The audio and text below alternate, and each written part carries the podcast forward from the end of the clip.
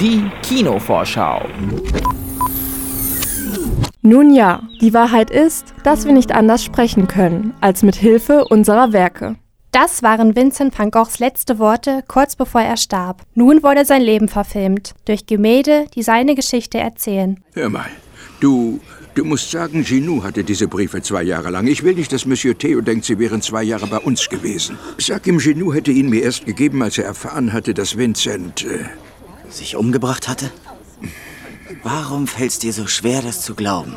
Du hast doch gesehen, was passierte. Er hatte einen Zusammenbruch. So was passiert den Menschen. Ja, wenn sie schwach sind. Ein Jahr nach dem Tod Vincent van Goghs taucht ein Brief des Künstlers auf, der an seinen Bruder Theo gerichtet ist. Amar Roller hat die Aufgabe, den Brief auszuhändigen, doch er kann den Bruder nicht ausfindig machen. Er reist in ein kleines französisches Dorf, wo der Maler die letzten Wochen seines Lebens verbracht hat. Bei seiner Suche nach dem Empfänger hat Amar einige Schwierigkeiten, denn seine Reise wirft Lügen und Ungereimtheiten auf. Er ist jedoch fest entschlossen, die Wahrheit über den Tod des Malers herauszufinden.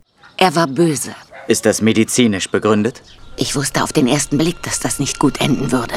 Er, er hatte so einen verwirrten Ausdruck in den Augen. Da war etwas Wahnsinniges. Darum traute man sich nicht, ihn anzuschauen. Loving Vincent ist der erste Film, der komplett aus Ölgemälden erschaffen wurde. Geplant war eigentlich nur ein Kurzfilm. Allerdings erkannten die Regisseure Dorota Kobiela und Hugh Welchman schnell das Potenzial, welches der Film mit sich brachte. Vier Jahre dauerte die Vorproduktion und gedreht wurde für Blue und Greenscreens. An seinem ersten Tag, ich erinnere mich, es war ein Tag wie heute, da gab es ein schweres Gewitter. Hallo? Hier ist ein Schirm. Alle rannten und suchten Schutz und da sah ich ihn. Er stand da im Regen in seinem Anzug und ich dachte, daran ist die Aufregung des ersten Tages schuld, aber nein, er war ständig so. Immer malte er Tag ein, Tag aus, egal wie das Wetter war. Die realen Filmbilder wurden von über 120 Malern erschaffen, welche Vincent van Goghs Geschichte in über 65.000 Gemälden zum Leben erweckten. Diese wurden Pinselstrich für Pinselstrich variiert und in Bewegung versetzt. Der Film wurde unter anderem für den Golden Globe als bester Animationsfilm nominiert. Im Leben eines Malers ist der Tod vielleicht nicht das Schwerste. Was mich betrifft, erkläre ich, dass ich nichts darüber weiß. Doch beim Anblick der Sterne gerate ich immer ins Träumen. Warum, frage ich mich, sollten die leuchtenden Punkte am Firmament uns nicht zugänglich sein?